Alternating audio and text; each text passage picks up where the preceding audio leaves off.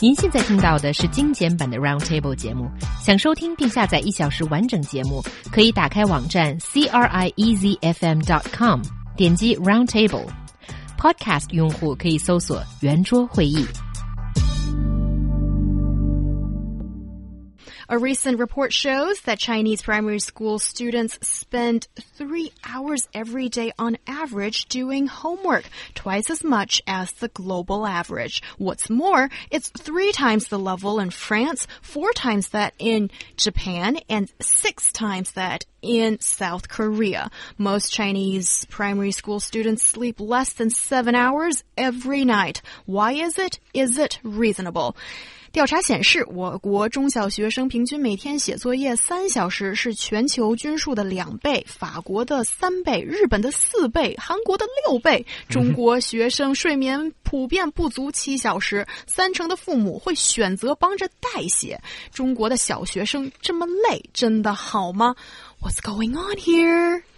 The report was based on the big data generated by 20 million users of education app Afanti in 31 provinces over a year period. It shows that 26.4% of the students spent at least two hours doing homework while 28.7% will take as long as four hours. Accordingly, most Chinese students sleep less than seven hours every night, 1.5 hours less than their global peers. Besides, 46.3% of junior high students usually go to bed after 11, while nearly 90% of senior high students have stayed up late. And some 8.89% of students in East China's city of Nanjing go to sleep no earlier than 12 o'clock. Hmm.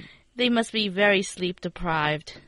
Right, and according to the survey, um, most on most occasions, students will encounter very difficult and sophisticated questions. For example, usually uh, male students have trouble in math, um, and uh, you know, basically with boys troubled by algebra and girls by geometry. Meanwhile, Chinese essay comprehension and composition, as well as English writing, are all headaches for a lot of students. And this finding is actually quite interesting. Be, despite the devotion of time, 30% of students report they have unsolved question in their homework every day.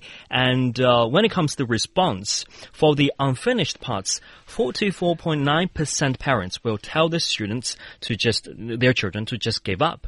Whereas there are over 32% of student, uh, parents saying that, uh, will finish the homework for their kids. Wow. Chinese parents are such loving parents. They would do anything for their kids. Yeah. But writing your kids' homework for them doesn't really help them. Here's my question. Is it all that necessary for primary school students? So from the age uh, 6 to 12, is it really that much homework to do? Shouldn't they be out playing soccer or playing a musical instrument or doing something fun?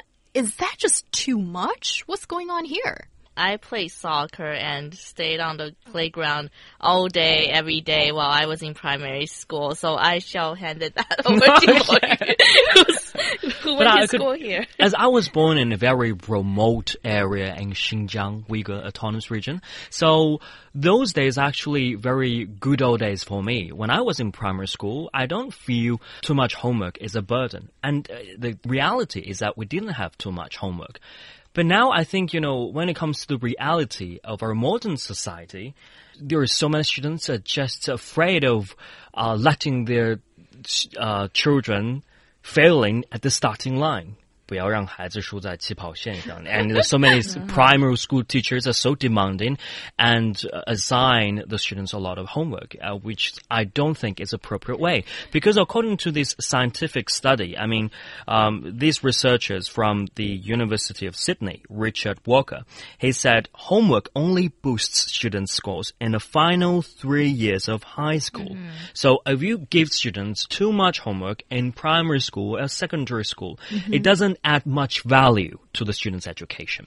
Okay, so there's obviously a downside when there's too much written homework. Mm-hmm. And with this study that we originally talked about, I think it's hardly scientific. I do have a big question mark about the actual three hours that's being talked about here because it's an app. It looked at a survey and mm-hmm. it's very difficult to actually determine how many hours these students are using on their homework. Yes, indeed. They should be learning life skills like cooking and sewing and woodwork and maybe piano lessons. Okay. Well, those things are recommended. And if I was a kid, I'd rather go back to the homework and not interested in cooking at all. That's all the time we have for this edition of Roundtable. Thank you so much for your company.